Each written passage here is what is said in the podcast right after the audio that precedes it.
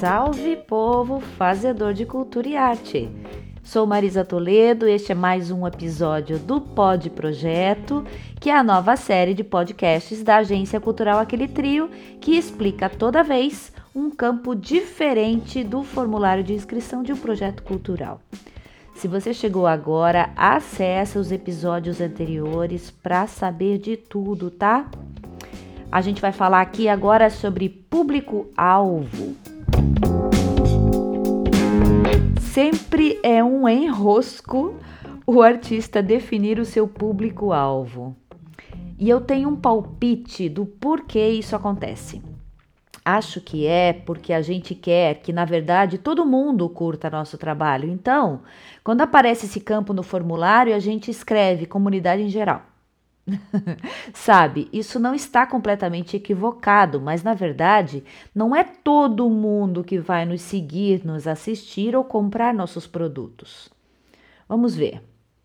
Quando eu digo todo mundo, eu incluo Homens cis, pessoas trans, brancos, pretos, asiáticos, povos originais, é, pessoas de 0 a 90 anos que moram em cidades ou no campo, que trabalham com carteira assinada ou são camelôs, que moram no centro da cidade ou na periferia, surdos, ouvintes, pessoas com deficiência intelectual, mulheres. é complicado, né? Essa provocação é necessária para a gente abrir o olhar, para conseguir definir quem realmente é que nos curte. Se o teu trabalho já parte de uma pré-determinação, tipo, meu projeto é de oficinas de dança para cadeirantes, né? Ou de literatura infantil para crianças não alfabetizadas. Bom, aí fica mais fácil definir o seu público-alvo.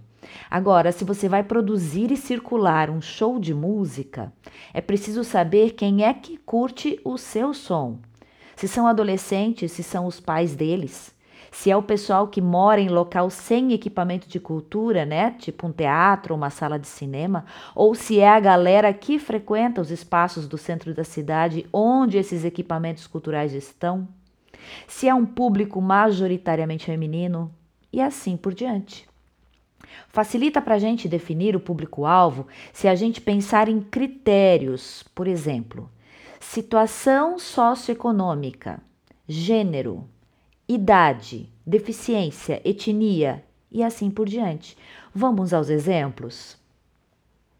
Estudantes de escolas públicas municipais localizadas em comunidades periféricas com idade entre 7 e 14 anos.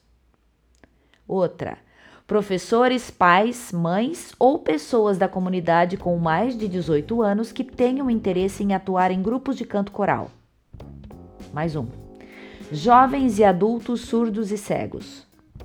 E ainda, estudantes de pedagogia e letras, profissionais da educação, atores e escritores. E aí? Agora ficou mais fácil? Esse é o assunto de hoje, povo. Mãos à obra para materializar o seu projeto. Te aguardo no próximo episódio, hein? Beijo!